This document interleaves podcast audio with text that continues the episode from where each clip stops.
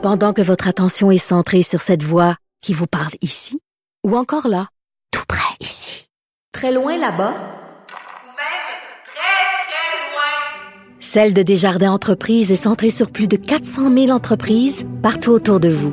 Depuis plus de 120 ans, nos équipes dédiées accompagnent les entrepreneurs d'ici à chaque étape pour qu'ils puissent rester centrés sur ce qui compte, la croissance de leur entreprise.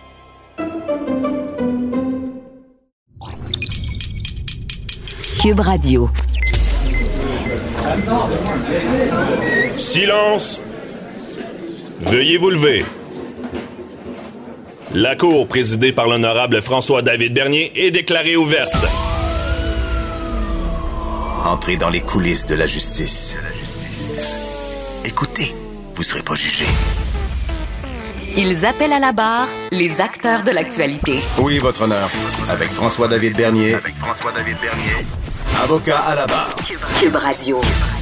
Bonjour, bienvenue à Avocat à la barre. Aujourd'hui, on parle d'un sujet assez euh, troublant, les armes à feu euh, qui entrent au Québec euh, à profusion et les drames qui sont survenus à cause de ça. on reçoit, vous avez vu l'émission AJE, on reçoit Denis Thériault qui va nous expliquer comment ça s'est passé, cette enquête sur les armes à feu. Ensuite, quelles sont les séquelles psychologiques des victimes d'actes criminels? On sait, avec le meurtrier de l'Halloween, une dame qui a eu plusieurs blessures, qui vit avec un traumatisme. On en parle avec le Gilles Vachon, euh, psychologue. Ensuite, euh, l'affaire de Raymond Tétu, euh, la saisie des armes, cet homme qui se dit ben, qui est complotiste et qui s'est fait prendre avec une mitraillette, plusieurs armes. Euh, on en parle euh, avec euh, le policier Daniel Cléroux, policier à la retraite, à savoir comment ça fonctionne les saisies. Est-ce que ces gens-là sont surveillés? et pour finir l'émission, on parlera des pays où les gens sont le plus heureux avec Patrice Ouellette. Votre émission commence maintenant. Vous écoutez. Avocat à la barre. Gros sujet à l'émission JE cette semaine pour ceux qui l'ont écouté jeudi. On parle d'armes à feu, trafic d'armes à feu. Euh, au début, ça commence avec un meurtre et une personne innocente qui n'aurait pas dû être tuée. Euh, et, c'est le problème parce que, bon, euh, je ne veux pas justifier ce que font les criminels, mais euh, ils veulent surtout pas d'attention. Et quand, quand ces armes à feu-là euh, prolifèrent, euh, ça devient de plus en dangereux. Il n'y a pas de contrôle. ça fait longtemps que ça dure. Est-ce qu'on fait ce qu'il faut au Canada pour stopper ce trafic-là? Ben, on en parle avec Denis Thériault, journaliste à JE, qui a, fait cette enquête-là. salut Denis. grosse enquête, c'était ta dernière, puis j'imagine que ça devait être beaucoup de travail. Oui, ben, en fait, euh, l'idée de cette émission-là, c'est à la suite du meurtre de Myriam. Elle avait 15 ans. Hein. C'est une, adolescente euh, originaire d'Algérie. Elle était venue chercher euh, une bonne vie au Québec en venant trouver ses frères ici. Puis, mhm. début février, dans Saint-Léonard, mauvais endroit au même moment, elle a reçu des balles à la tête. Elle était dans sa voiture, là, puis on... Dans la voiture d'un jeune homme qu'elle connaissait à peine. En fait, c'est le jeune homme qui était visé. C'est elle qui a reçu des balles. Mais ça, évidemment, ça, donne, c'est épouvantable un événement comme ça, mais ça nous amène à nous poser la question des armes à feu dans les rues de Montréal, des armes illégales, des armes de poing. Juste l'année passée, là, SPVM en a retiré 700 de la ah. des, des, incidents violents par arme à feu, là, c'est plus large un peu, là. Ça va du, du hold-up au, euh, aux fusillades, parce que des fusillades, il y en a, là. Euh, mais particulièrement dans le nord-est où règnent les gangs de rue, là. Encore une fois, l'année passée, le SPVM en a répertorié 438. Donc, il y a 438 incidents où des armes à feu ont été utilisées. Et c'est quoi? C'est pas des armes essentiellement qui sont achetées de façon légale. C'est toutes des armes illégales, majoritairement. Alors, ça vient d'où? Il y a toutes sortes de mythes. Hein? Euh, euh, la, machine 3D, euh, la poste, morceau par morceau. Non, non. Il pas besoin de passer par là. C'est beaucoup plus efficace que ça. Hum. Et euh, on nomme la place dans l'émission JE, le territoire autochtone, le territoire noir d'Aquasasne. Hein, c'est à la frontière entre le Québec, l'Ontario, l'État de New York dans les États-Unis. Alors, la façon de procéder, je vais quand même faire une petite parenthèse maintenant par rapport à Aquasasne.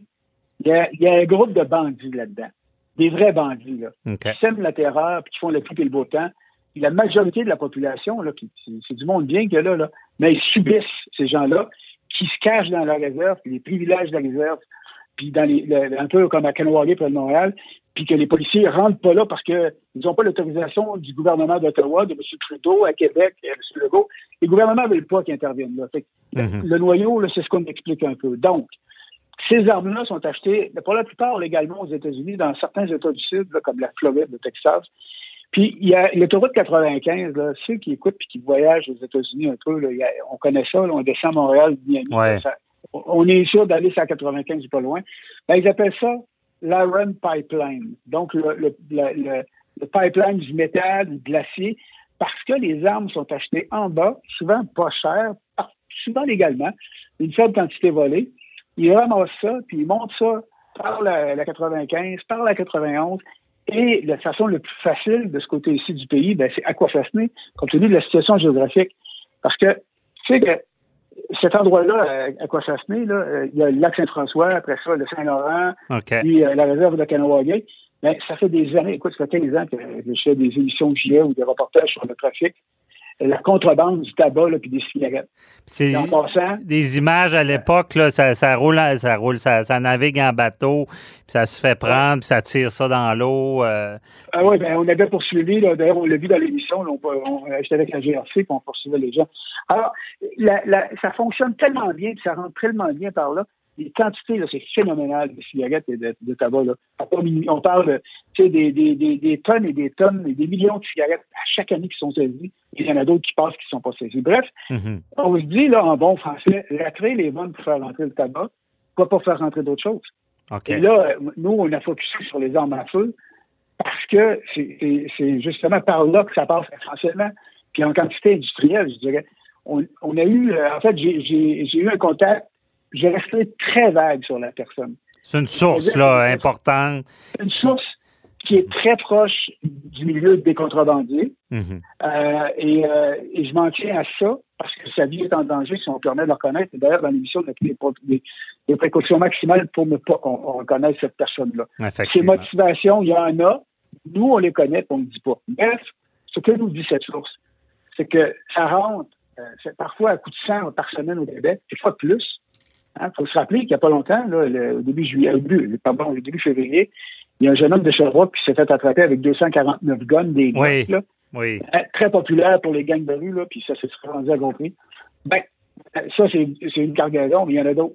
Mm-hmm. Moi, ce qu'il dit, c'est qu'on peut avoir des guns, on peut avoir des mitraillettes, on a le choix. Euh, tu, passes ta commande, mais il faut que tu aies du contact et des manières de procéder. ça rentre là, et là, quand ça rentre, ce qu'ils vont faire, on met ça dans ce qu'on appelle des, back, des backrooms, donc des arrière-chambres et tout. Euh, un exemple, euh, il connaît quelqu'un qui n'a pas beaucoup de sous, là, qui est en appartement, euh, également quelqu'un de la famille pas trop loin, que tu peux faire confiance. Là. Là, là, je te donne cette boîte-là, je te donne ce gros sac, ces deux poches d'hockey-là remplies. Là. On met ça dans le fond de ta chambre, dans le garde-robe en arrière. Là. Tu touches pas à ça. Mm -hmm. Tu dis pas un mot. Puis quelqu'un va passer le chercher d'ici un an. Laisse dormir ça là, là pour que ouais, mais on oublie. Là, je vais payer, c'est ça, je paye ton appartement. OK. C'est avantageux pour toi. C'est du win-win pour les deux, c'est gagnant-gagnant. Mm-hmm. Et c'est une des façons de procéder, c'est ce qu'on appelle la vacuum. Mais là, ça marche pour ça. Ça, ça se fait sur la réserve de, de, de Poissassené. Il y en a qui transitent par Kanawagé également. les points de vente, ben, le contact disait entre autres, écoute, tu vas prendre, tu vas acheter un paquet de cigarettes, puis tu, tu prends une bière avec le gars, puis tu vas l'avoir ton gars. Ah, c'est le ouais. genre de discours qui nous explique, tu sais. Mais ça ne veut pas dire que c'est. Il y a quand même des questions de contact là-dedans. Là, j'embarque pas dans le coût du, du, du fusil qu'on achète. Ça joue entre 500 1200. Il nous explique aussi des. Des fois, on voit des meurtres, euh, puis là, l'arme est abandonnée sur place. Ben, c'est une arme spéciale, puis il y a des spécialités. A qui ils font ça. Là.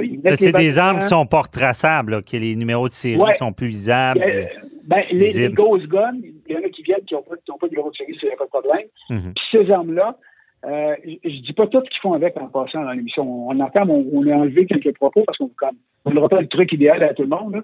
Non, on ne veut pas donner la recette, c'est ça, ouais. Non, non, non, on donne pas la recette, on ne dévoile aucun secret, ce qu'il y a là, connu. Mais efface le numéro de série, mets les balles dedans, tape euh, la poignée, comme ça, pas d'empreinte, tu mets des gants, tu abandonnes l'arme, puis tu t'en vas, puis tu n'as pas de problème. C'est ce genre de révélation-là qui, qui, nous ont fait. Alors, ça, là, ça sous-entend une question. OK, mais si on sait que ça passe par là, Ben là, pourquoi? Que fait le gouvernement fédéral? C'est ça la question. Puis là, c'est ça. C'est exactement là que ça va. Parce que les policiers, là, euh, ça fait quand même tellement longtemps que, je trouve le secteur policier, là, peut-être 25 ans, après 30 ans.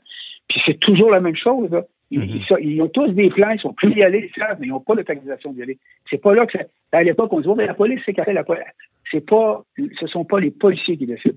À ce moment-là, si tu vas sur la réserve faire une intervention, c'est à très haut niveau à Québec, à très haut niveau à Ottawa. Et là, à un moment donné, ça prend des lois, ça prend des escouades aussi pour y aller. Ça, c'est ce qui est mal. Ben, pour enquêter, pour ça prend quasiment de l'infiltration. Mais pourquoi, pourquoi on y agisse pas? C'est-tu que le, gouvernement fédéral pense pas que c'est un réel problème dans notre société? Pourtant, à Montréal, euh, avec l'histoire de, de, Myriam et, de, de, nombreux euh, événements avec des armes à feu illégales, euh, je pense, toi, avec ton analyse, ce que tu as vu, là, c'est un vrai problème, là, ce soir-là, ben, non, ben, ben, on peut parler de mon analyse, mais on va surtout parler du constat des policiers à qui j'ai parlé, de, tout niveau, de, tout corps de police. Puis tout le monde est d'accord que c'est là que ça passe. Puis il faut faire quelque chose. Mais y a-t-il un problème à ben, je vais dire Montréal ou euh, au Québec de, de à cause du, trafic d'armes illégales? C'est-tu une problématique de société ou c'est pas si grave? Il n'y a pas tant d'événements euh, où est-ce qu'il y a eu des morts? OK. Je, rappelle que euh, notre, il s'est saisi 249 guns des Glock qui sont destinés principalement aux gangs de à Montréal début février. Ça, on appelle ça un vrai problème, là. Là, parce que là, là c'est une fois, là, moi, ce que, dit mon contact, là, parce qu'on n'a pas tout vu dans l'émission, il dit, écoute, penses-tu vraiment que le client qui attendait ces, 250, ces 249 gommes-là, penses-tu vraiment qu'il n'a pas eu ses armes? Qu'il n'a pas eu ces là sont saisis? C'est pas un problème, là. Il y a des caches à quelque part, puis les autres, si tu veux, on va te donner. Puis, d'après ce qu'il me laisse entendre, le, gars, il a, le gars, il a eu son, il a eu sa livraison, puis ça finit là, là mais c'est ça le problème, c'est ça rentre tout le temps. Mm-hmm. Tout le temps et tout le temps. Fait que là, bon, mettons, on regarde à Ottawa tout ce qui se passe. On légifère, on sert la vis pour les armes, les permis, on enlève certains types d'armes. C'est de plus en plus ceux qui ont des armes légalement, ben, sont, sont, sont à des. C'est plus strict et tout. Alors que les experts qui témoignent dans l'émission disent ce n'est pas là le problème. Il faut attaquer le problème à la source. Commencer par faire en sorte qu'ils puissent enquêter, perquisitionner, arrêter les bandits qui se cachent chez les réserves. Ben oui. comme je disais tantôt, ce sont des bandits là, puis c'est une petite minorité, c'est quelques personnes, mais il y a comme une immunité sur les réserves historiquement. Mhm. Écoute, il y a des moteurs qui sont installés à Kanawagé à côté. Euh, on parle de mafia, puis on parle de certaines autres mafias aussi. Ils n'embarquaient pas trop là-dedans, mais ils sont très présents là. Pourquoi? Parce qu'ils ont l'immunité. Mais pendant ce temps-là, sur ces, dans ces communautés-là, il y a des gens qui souffrent de ça. Il y a des gens qui ont peur de ça. Ben il y a aussi des, gens euh, en autorité, des, quand même bien placés par autorité, qui font leur possible pour essayer de ramener ça c'est pas facile. Mhm. Alors, les experts qui témoignent dans l'émission disent, ben, il faut qu'Ottawa applique et euh, écrive des lois en conséquence de ça. Et le problème, ce ne sont pas les, ceux qui ont des armes légales. Ben c'est ça. Il faut, faut pas faire l'autruche. Et euh, pour ceux qui ne savent pas, une arme illégale, est beaucoup plus problématique pour des meurtres, peut causer beaucoup plus de dommages qu'une arme vendue légalement qu'on peut retracer. c'est ça, on, euh, il y a beaucoup de gens dans le domaine de la justice qui l'ont dit, on, ne s'attaque pas aux bonnes places avec la loi sur les armes à feu. Même le registre qu'on voulait installer, ça règle pas ce problème-là. En tout cas, euh, c'est tout le temps qu'on avait, Denis, mais euh, très bon travail. C'était la dernière de la saison, là, mais euh, en tout cas, très bon travail. C'est surprenant de voir ça, comment vous avez pu euh, mettre à jour ce trafic-là qui, est important, en espérant que ça fasse réagir quelqu'un au gouvernement fédéral pour pouvoir attaquer, euh, pour, pouvoir régler le problème et faire ce qu'il faut. Voyons ce que va Merci beaucoup.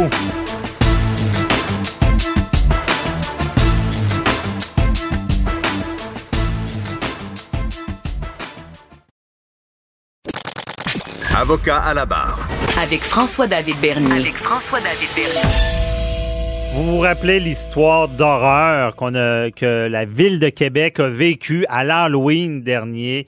Euh, un homme armé d'un sabre qui se promène, semblait déguisé attaque des gens, au-dessus deux moins, au moins deux personnes, blesse gravement d'autres personnes parce que c'est une arme, c'est un sabre japonais katana qui est très, très coupant. Imaginez-vous avoir été à, la mauvaise place, au mauvais moment. vous rentrez chez vous, vous allez au restaurant, vous et là, vous vous faites attaquer gratuitement comme ça. Et il y a des séquelles qui en suivent si, vous survivez.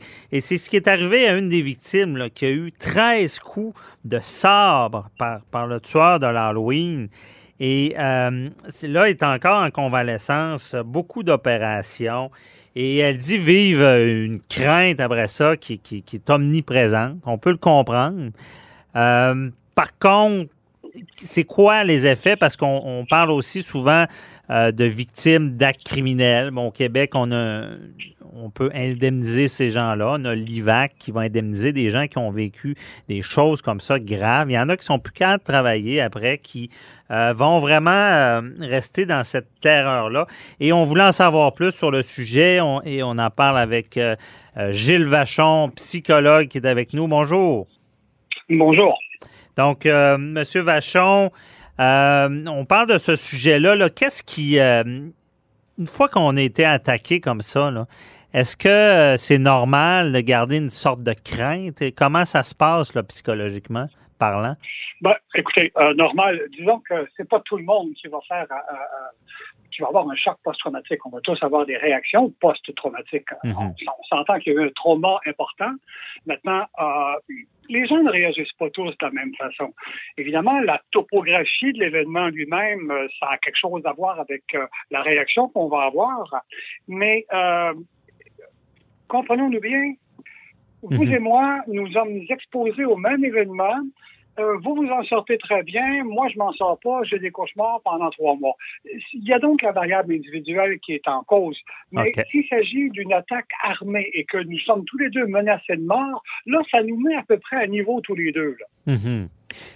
Alors, l'ampleur, c'est une plus une question de perception de personnalité. Lorsque mon cerveau enregistre une menace de mort, j'ai presque envie de vous dire, écoutez, c'est pas très, très euh, euh, les puristes vont pas aimer ma façon de, dire ça, mais imaginez que si j'ai vraiment peur de mourir et que la scène dure un certain temps, mhm. et que j'ai peur de mourir, que je suis blessé physiquement, j'ai peur de mourir, ça dure un certain temps, mon cerveau garde une impression épouvantable de ça.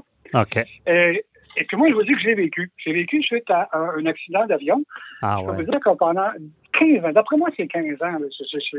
ah oui. que j'ai eu une réaction post-traumatique euh, où j'ai été incapable de travailler, mais j'ai gardé dans la mémoire corporelle, mhm. euh, euh, dans ma mémoire corporelle, j'ai gardé cette impression que j'ai eue au moment où l'avion tombait j'avais qu'à y penser, on avait qu'à m'en parler et je voyais une réminiscence dans mon corps. J'avais les mêmes sensations qui revenaient ah, et ça a 10 ou 15 ans. Maintenant, est-ce que ça m'empêchait de travailler? Non. Est-ce que j'ai, on peut dire que j'ai fait une réaction, euh, un choc post-traumatique? Non. J'ai eu une réaction traumatique, c'est clair. Post-traumatique, oui. Est-ce que c'est un choc post-traumatique? Non. Dans le cas de la personne qui nous raconte ce qu'elle a vécu, c'est tout à fait probable que là, il y a une réaction post-traumatique importante qui va être très invalidante. Mhm. Parce que, euh, comme vous dites, bon, euh, l'événement que vous parlez, vous, vous, euh, y pensez, puis ça, vous met dans, dans, un état. Mais est-ce que ça peut aller jusqu'à paralyser quelqu'un dans, dans, son quotidien à ce point-là? Ou? Ah oui, tout à fait. Ben, écoutez, d'abord, il y a, il y a quelque chose qu'on va appeler le stress aigu, les, réactions de type aigu. Ça, ça dure à peu près trois mois pour la plupart des gens. Il faut mhm. être bien conscient que quel que soit le choc, pour la plupart des gens, ça va passer. OK.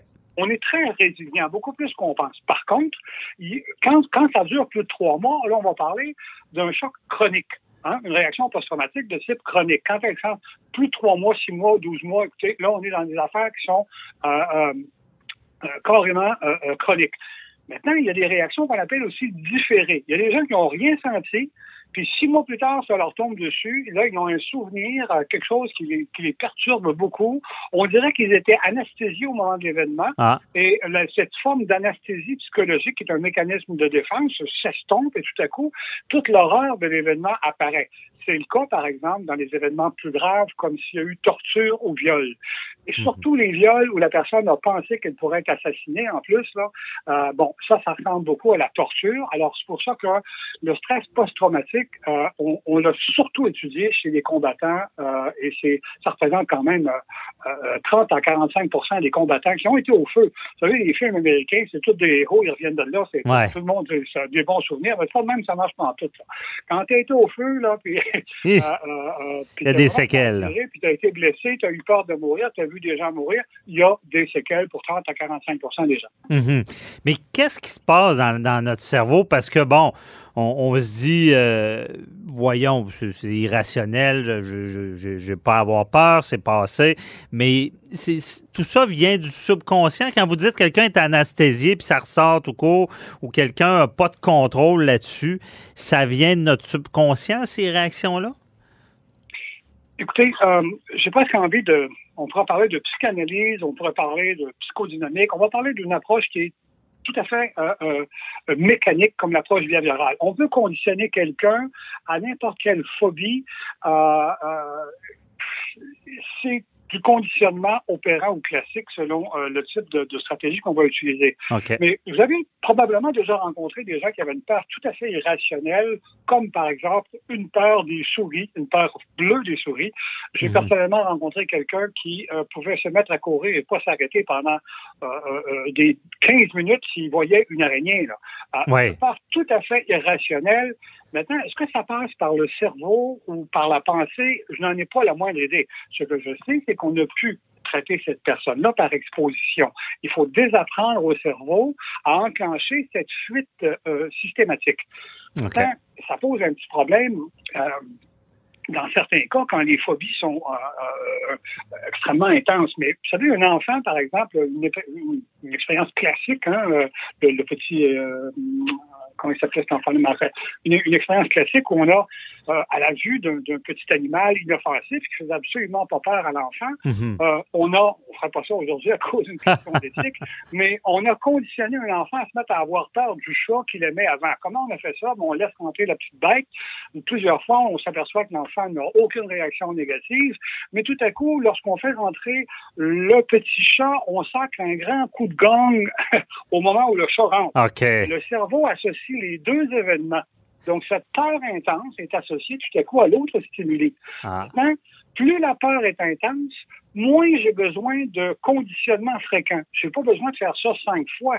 Quand le conditionnement est extrêmement aversif, très violent, plus c'est grave plus ça reste, ouais. Et c'est un peu, euh, on entend souvent le conditionnement, le, chien de Pavlov, là. C'est un peu ça? Euh, ben, pas tout à fait. le chien de Pavlov, là, il avait été conditionné. Mais, oui, le chien de Pavlov, oui, on l'a conditionné, mais pas à la, mais pas à la peur, à la motivation. C'est-à-dire là, c'est l'appétence. Mais on se rend compte qu'on peut conditionner tout à fait de façon encore plus. C'est encore plus facile de conditionner à la peur. À la peur. Parce que j'ai une drive fondamentale à l'autoprotection. Donc, conditionner à la peur, c'est encore plus simple. Je comprends. Et donc, le, genre d'acte de, violent, criminel qu'on subit ou d'accident grave va, va venir nous affecter à différents moments. Ben, comme vous, ça vous est arrivé en avion, j'imagine ça doit pas être si agréable de prendre l'avion, ça nous rappelle ça. Quelqu'un que ça y est arrivé, exemple, dans son euh, à son chez-soi ou son travail, est-ce qu'à chaque fois qu'il va se présenter au travail, ça peut redémarrer cette peur-là?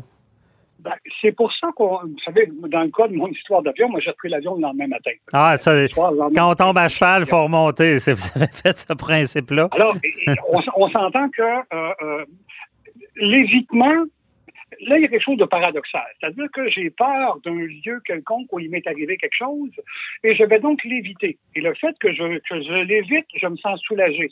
Mhm. On appelle ça un conditionnement de deux niveaux. D'abord, j'ai été conditionné sur un mode opérant, un choc comme le coup de gomme. Mon cerveau enregistre euh, une part importante liée à cette ruelle-là.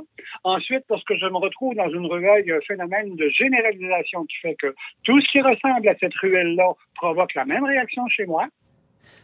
Mais il arrive un deuxième type de conditionnement. Je suis très anxieux quand je vois une ruelle de ce type-là et je m'en vais. Et voilà qu'en m'en allant, je me sens soulagé. Je suis donc renforcé à fuir. Mm-hmm. Donc, c'est un, mauvais, c'est une mauvaise réaction pour arriver à une guérison, l'évitement? Ben, quand on va traiter les phobies, on va pas, euh, vous savez, on, on, pourrait demander, par exemple, à la personne qui euh, vit une phobie ou une phobie imaginée, hein, qu'il y a un événement qui ne se reproduira plus, euh, donc, il y a une réminiscence. On pourrait lui demander de ne pas penser à ça. Bon, si elle pense pas à ça, ça va bien aller. On pourrait lui donner des trucs pour ne pas y penser. L'ennui, c'est qu'elle va finir par y penser. Il faut peut-être mieux conditionner la personne à ne plus réagir comme elle réagit face à une ruelle, à ne plus réagir comme elle réagit lorsqu'elle entend parler de l'événement, à ne plus réagir comme elle réagit quand elle voit ses blessures, par exemple. Hmm. Donc, oui, on peut l'entraîner à ça. On peut la déprogrammer. Je comprends. Très intéressant. Euh, et euh, effectivement, c'est quelque chose, bon, faut le dire à nos auditeurs, s'il y a des gens qui vivent ça, il y a, des, solutions, je vous le dis, il y a des thérapies aussi euh, pour apprendre à ne plus avoir peur. Merci beaucoup, Gilles Vachon, psychologue, de nous avoir éclairé dans ce dossier-là. Et je vous le dis, les psychologues sont très bons là-dedans. Bon, parfait. Ben, le message est passé. Merci, bonne journée. Bye bye. Au plaisir. Au revoir.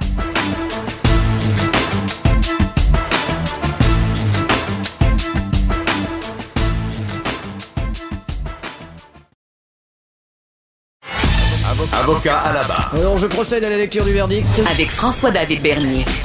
Les meilleures plaidoiries que vous entendrez. Cube Radio. Une histoire euh, assez troublante cette semaine. Euh, un présumé complotiste qui est arrêté, qui est arrêté. Euh, complotiste, je vais le dire, armé. il s'est fait prendre avec une commande de produits de beauté. Il y a un agent douanier qui a suspecté quelque chose. On a trouvé des, des silencieux d'armes à feu. Euh, et euh, après ça, on a fait une perquisition chez lui. On a trouvé des mitraillettes dans une machine à Pepsi.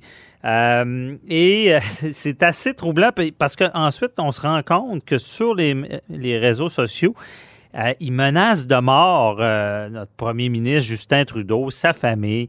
Bon, il était arrêté, évidemment. il y avait de la drogue impliquée là-dedans pas un beau dossier, mais euh, et cet homme-là est, complotiste. Est-ce que c'est un danger? Euh, comment ça fonctionne? On en parle avec euh, Daniel Cléroux, notre analyste en affaires policières, policier à la retraite. Salut Daniel. Bonjour, M. Bernier.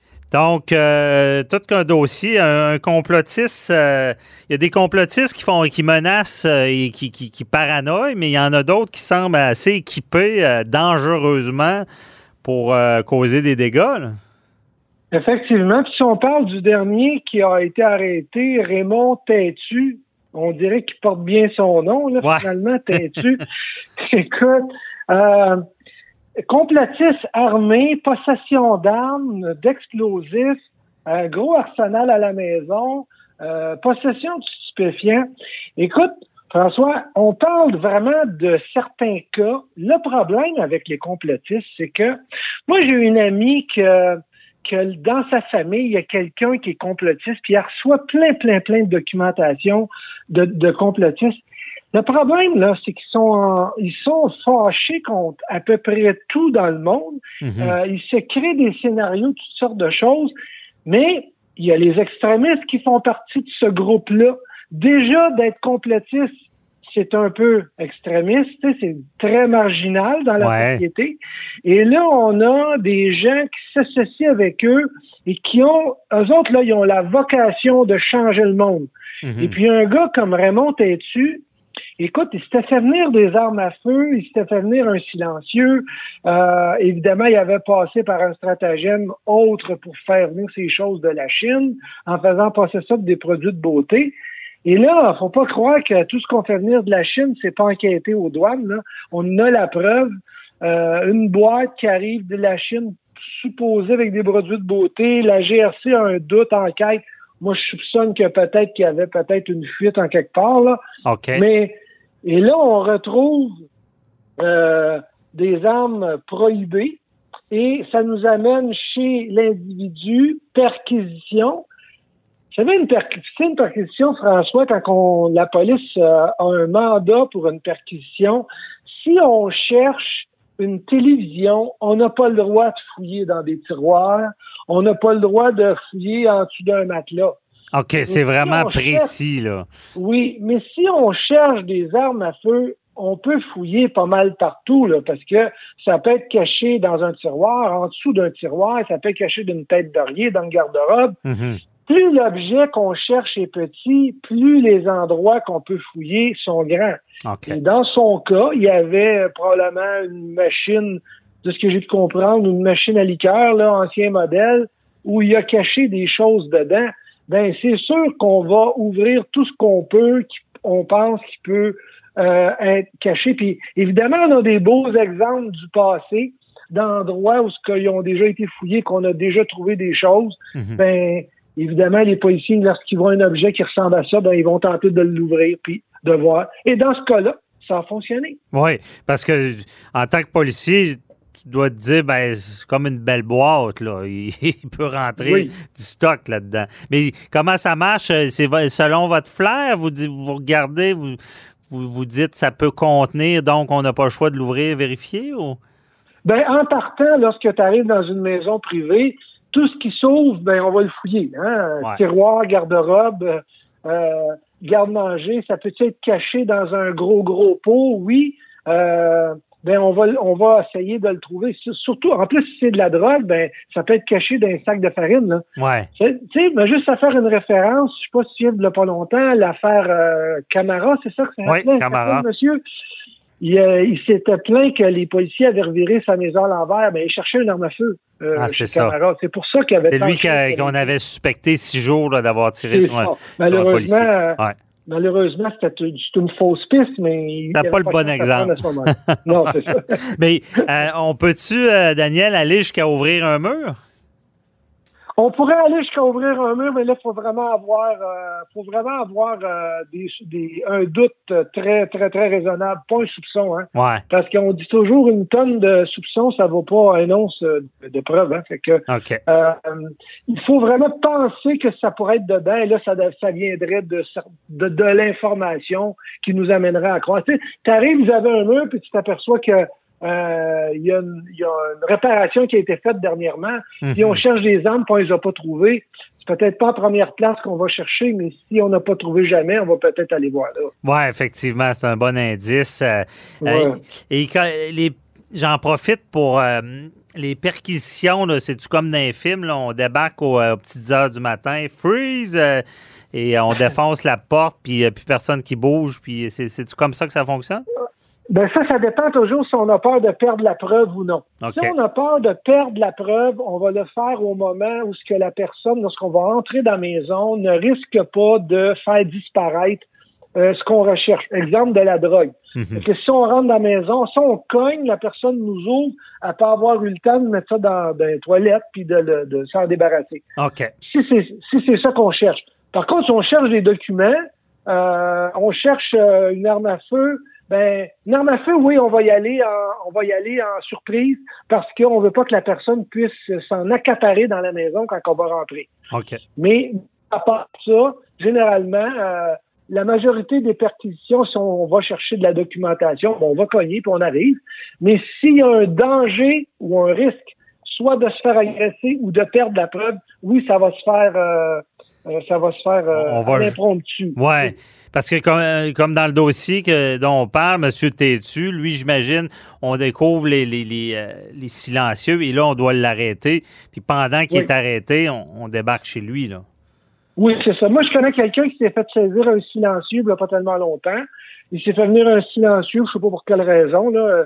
il disait qu'il faisait du tir à l'acide, mais je sais pas pourquoi ça ben, fait. honnêtement, moi, le silencieux, je trouve ça épeurant. tu sais, je veux dire, tu, dis qu'est-ce qu'il veut faire avec ça? Il, veut tirer, mais il veut pas que les autres l'entendent. Ça, je trouve ben, ça particulier. pour les personnes discrètes. mais effectivement, la, Sûreté du Québec est allée perquisitionner dans ce cas-là. Ils n'ont euh, pas défoncé la porte. Ils, ont, ils, ont, ils, sont rentrés. Par contre, euh, ils, sont, ils ont été prudents parce qu'ils savaient qu'il y avait des armes à feu à l'intérieur de la maison. Mm-hmm. Et euh, très intéressant. Puis des complotistes, il y en a, il y en a, ils doivent en avoir qui sont un peu surveillés par les policiers. Là. Écoute, François, ce que je trouve impressionnant quand je regarde du côté des complotistes, on, on, blâme souvent les jeunes pour leur comportement, leur attitude. En temps de COVID, on dit qu'ils respectent pas, ils font pas attention aux vieux. Ben, je m'excuse, mais les gars, présentement, qui sont complétistes, qui sont arrêtés, c'est pas des jeunes, là. On parle, Martin Clermont, arrêté en possession d'armes explosives, 45 ans. Raymond Tétu, qui vient d'être arrêté, 51 ans. Carl Maheu, qui a été arrêté dans ton coin, l'ancienne Lorette, là. Ah, 47 euh, ans en possession d'explosifs, d'armes, euh, d'armes d'assaut. Euh, Martin Roy, c'est lui qui a bloqué le, tunnel Hippolyte la semaine passée. 49 ans. Euh, celui qui a fait des menaces au, premier ministre Legault, Saint Pierre Dion, 51 ans. C'est pas des jeunes. Pas des jeunes. C'est quand même impressionnant. on, je sais pas où on s'en va, mais. Mais c'est vrai, c'est bon de le dire. C'est, mais c'est pas nos jeunes le problème là. C'est, mm-hmm. probablement des influenceurs ces gens-là. Ben, souvent, ils, sont suivis par beaucoup de monde. C'est ça qui. Oui. Il doit, Ça, doit faire peur. Puis euh, pour les policiers, euh, je, veux, dire, euh, est-ce que. Là, je, on spécule, mais un, complotiste armé, il, doit être plus dans. On doit avoir plus peur de lui qu'un complotiste qui n'a pas d'armes? Ben oui, parce qu'en plus, quand on parle de ces complotistes-là qui sont sur les réseaux sociaux, ils se cachent pas hein, pour envoyer leur message. Puis, puis là, ils font une menace, mettons, voilée, ou ils vont parler à quelqu'un. Tu sais, je me souviens pas c'est lequel, là, je pense que c'est Pierre Dion, euh, mm-hmm. euh, qui encourageait les gens à, aller euh, attaquer le go, puis t'es-tu qui encourageait les gens à aller attaquer euh, Trudeau, hein. Trudeau, ben ces gens-là, ils encouragent à la violence et à la menace. Ils incitent des gens à le faire. Mais on a une autre problématique dans tout ça euh, avec ces complétistes-là, c'est qu'ils réussissent à aller chercher des armes à feu puis elle, les achète pas, là, ces armes à feu-là qui sont prohibées. Euh, ils les ont sur le marché noir. Oui, puis on a parlé à, à JE, à l'émission, on a parlé à Denis Thériault. ça semble assez euh, marché noir et prolifique, on dirait, au Québec. Ça fait longtemps qu'on en parle. Écoute, je veux pas cibler personne ni faire de profilage, mais les réserves, au niveau des réserves euh, autochtones qui sont euh, euh, sur les frontières, c'est incroyable tout ce qui se passe par là et que mhm. ce n'est pas contrôlé. Et il y a un paquet d'armes à feu après ça qui se ramasse sur le marché.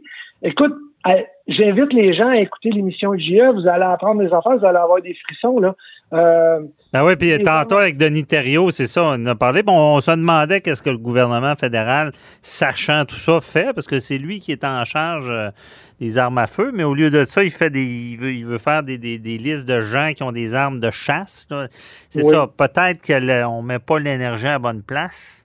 Mais François, regarde ce que le gouvernement fait avec les cigarettes qui sont illégales. Mm-hmm. Il n'y a pratiquement pas d'intervention parce qu'à chaque fois qu'ils mettent le pied sur une réserve, ils ont de la difficulté avec le groupe criminalisé des Autochtones qui sont très agressifs. Fait qu'imagine-toi dans le cas des armes à feu, comment c'est compliqué. Ça doit être compliqué parce que c'est ça, ça prend des, des, mandats, ça prend des permissions, il faut, travailler avec la réserve pour intervenir. Mais en tout cas, avec, euh, on parlait de, justement, il nous reste plus de temps, mais euh, on, a, on a parlé euh, tout à l'heure, c'était la, la, Myriam, euh, j'ai de la misère, Myriam, Myriam Boudaoui qui, a reçu une balle, puis oui, une arme mhm. prohibée. Mais en tout cas, je te réserve pour une autre chronique, il va falloir se parler, c'est quoi la, la différence entre l'arme illégale et celle qui est enregistrée, comment qu'on retrace celle qui est enregistrée? On va s'en reparler. Euh, on n'a plus de temps. On s'en reparlera dans un autre Il y a une chose qui est sûre, François, c'est que dans les deux cas, on n'a pas le droit de tirer sur personne. Non, ça c'est clair. Tirez pas sur personne. merci Daniel Guéraud. Très éclairant. On se reparle pour un autre dossier. Bye bye. Merci. Bonne fin de journée. Bye.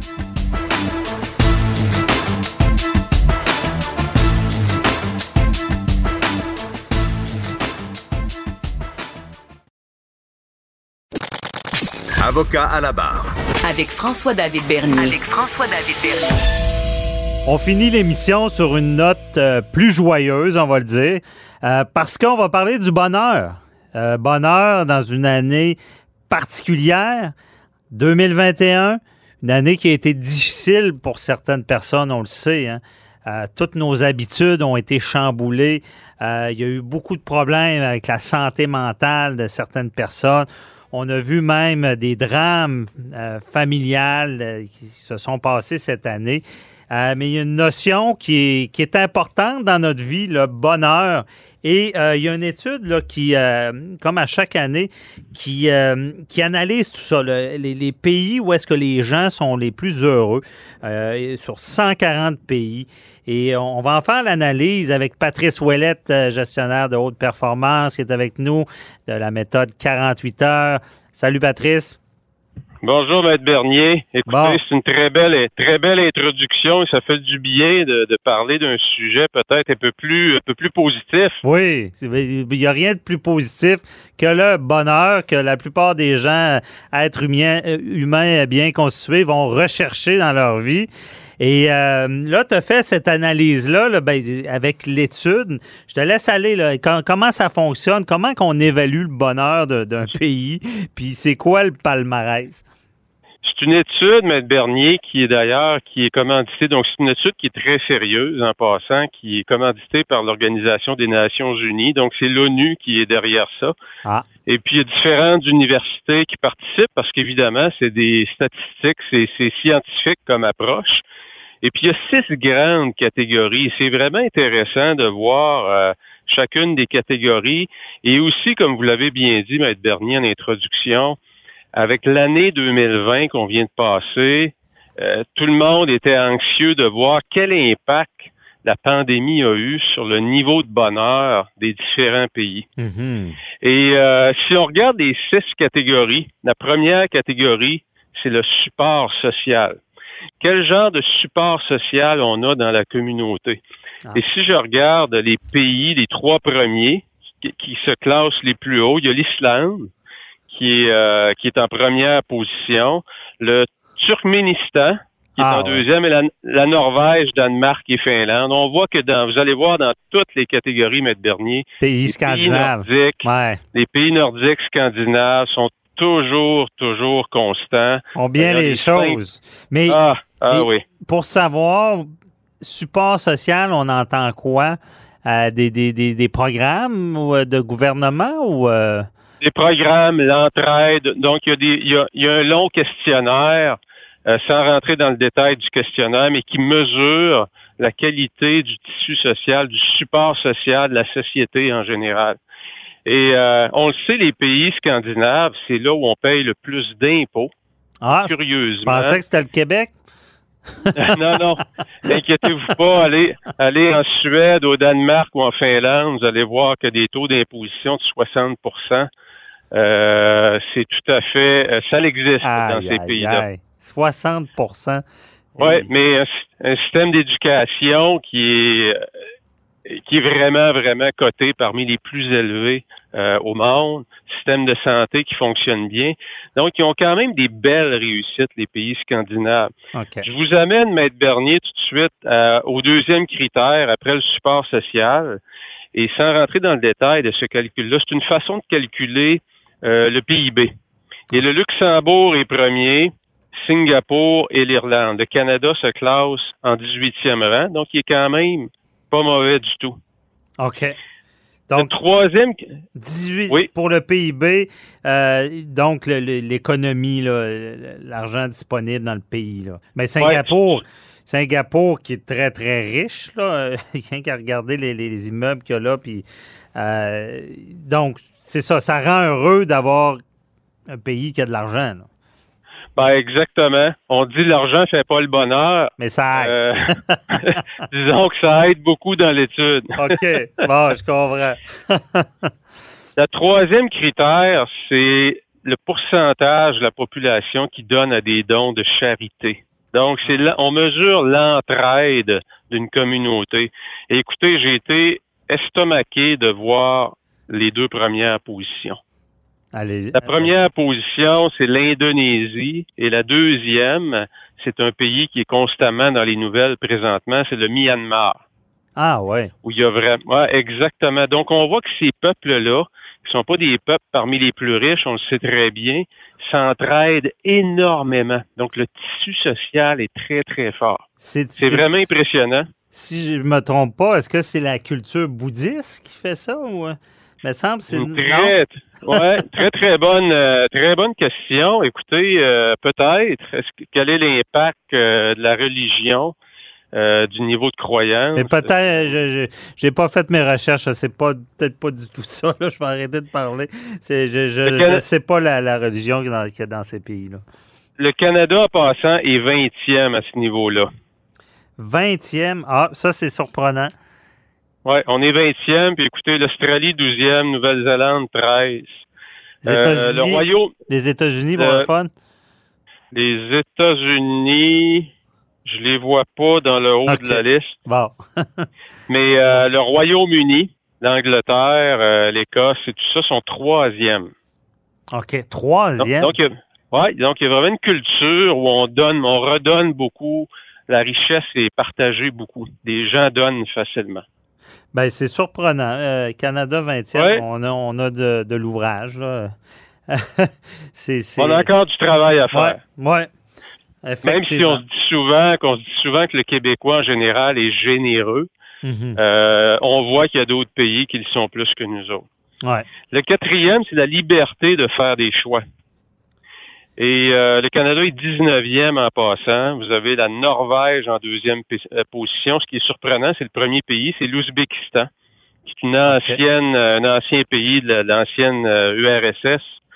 Et puis le, l'Islande en quatrième, Finlande, Slovénie, Danemark, Suède. On voit encore les pays nordiques qui se distinguent ah, énormément. Puis liberté de faire des choix, ben, en tout cas, c'est sûr que nous, euh, en ce moment, avec un couvre-feu, je sais pas si ça rentre là-dedans, mais euh, j'imagine que c'est une liberté sociale ou euh, c'est comment? Oui.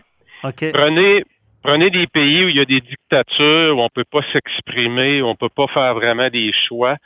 C'est dans ce sens-là. Et prenez exemple, parce que c'est là qu'on voit qu'entre des fois ce qui est propagé dans les nouvelles et la réalité, on pourrait penser que la Chine figurerait très, très mal dans cette étude-là, mais le Canada est 19e, la Chine est 27e. Ah ouais, OK, il n'est pas si loin derrière. Donc, donc, les Chinois qui demeurent en Chine, évidemment, perçoivent quand même bien la liberté de faire des choix. OK. Et là, et là on pourrait embarquer dans le débat la, perception. Exactement. La, perception d'avoir la liberté de faire des choix. Peut-être qu'eux, c'est tellement plus sévère qu'ils sentent qu'ils ont, plus de, liberté. Euh, mais euh, mais exact. C'est un très bon point que vous soulevez, mais en même temps, si c'est leur perception, mhm. ça lui permet d'être heureux aussi avec cette perception-là. C'est un indice de bonheur, évidemment, c'est basé sur la perception. Ouais. L'avant-dernière, euh, L'avant-dernier critère, c'est l'espérance de vie, mais en santé.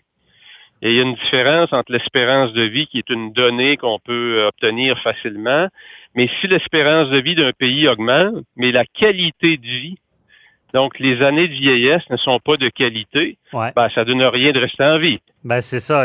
S'il y a de la souffrance, s'il y a de la, mal, de la maltraitance. Exactement. Ouais. Donc, si on y va selon l'espérance de vie qu'on appelle healthy en anglais, là, donc une qualité de vie dans l'espérance de vie, Singapour, encore là, est premier, le Japon est deuxième. Le Canada se classe dixième. Ah, c'est bon. C'est quand même bon. Donc, on, oui, exactement.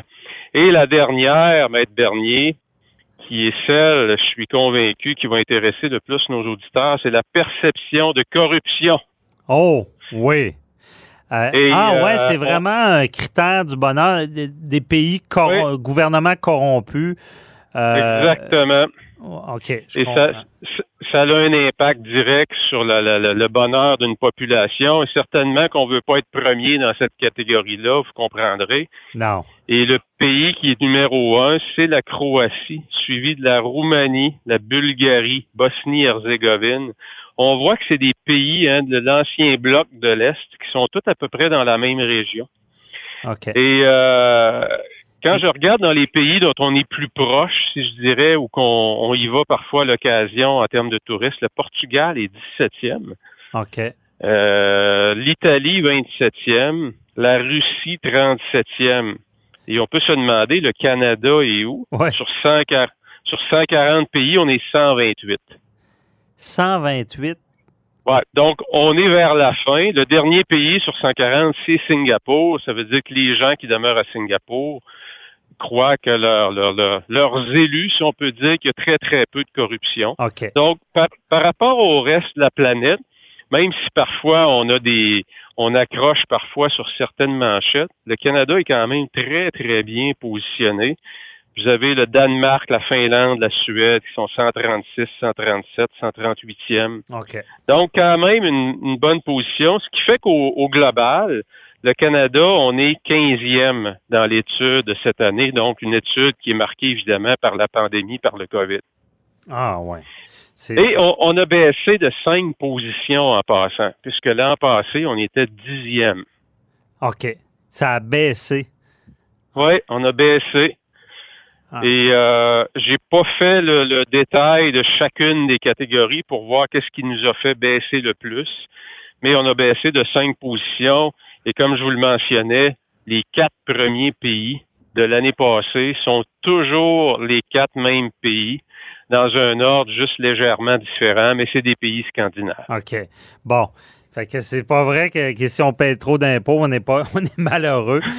on va retenir. Non, non, non, du tout. Ça, ça, a toujours quand même été euh, des bons exemples, ces pays-là. On, en tout cas, même dans le domaine judiciaire, il y a bien des, des, des, des domaines où est-ce qu'on a appliqué des méthodes de pays du Nord comme ça, scandinave, où est-ce que ça fonctionne bien. Merci beaucoup, euh, Patrice Ouellette. Très éclairant. Bon, on souhaite aux gens d'être heureux. On espère monter, euh, monter dans le palmarès et on se reparle la semaine prochaine. Bye bye. Excellent, mes dernier. Au revoir.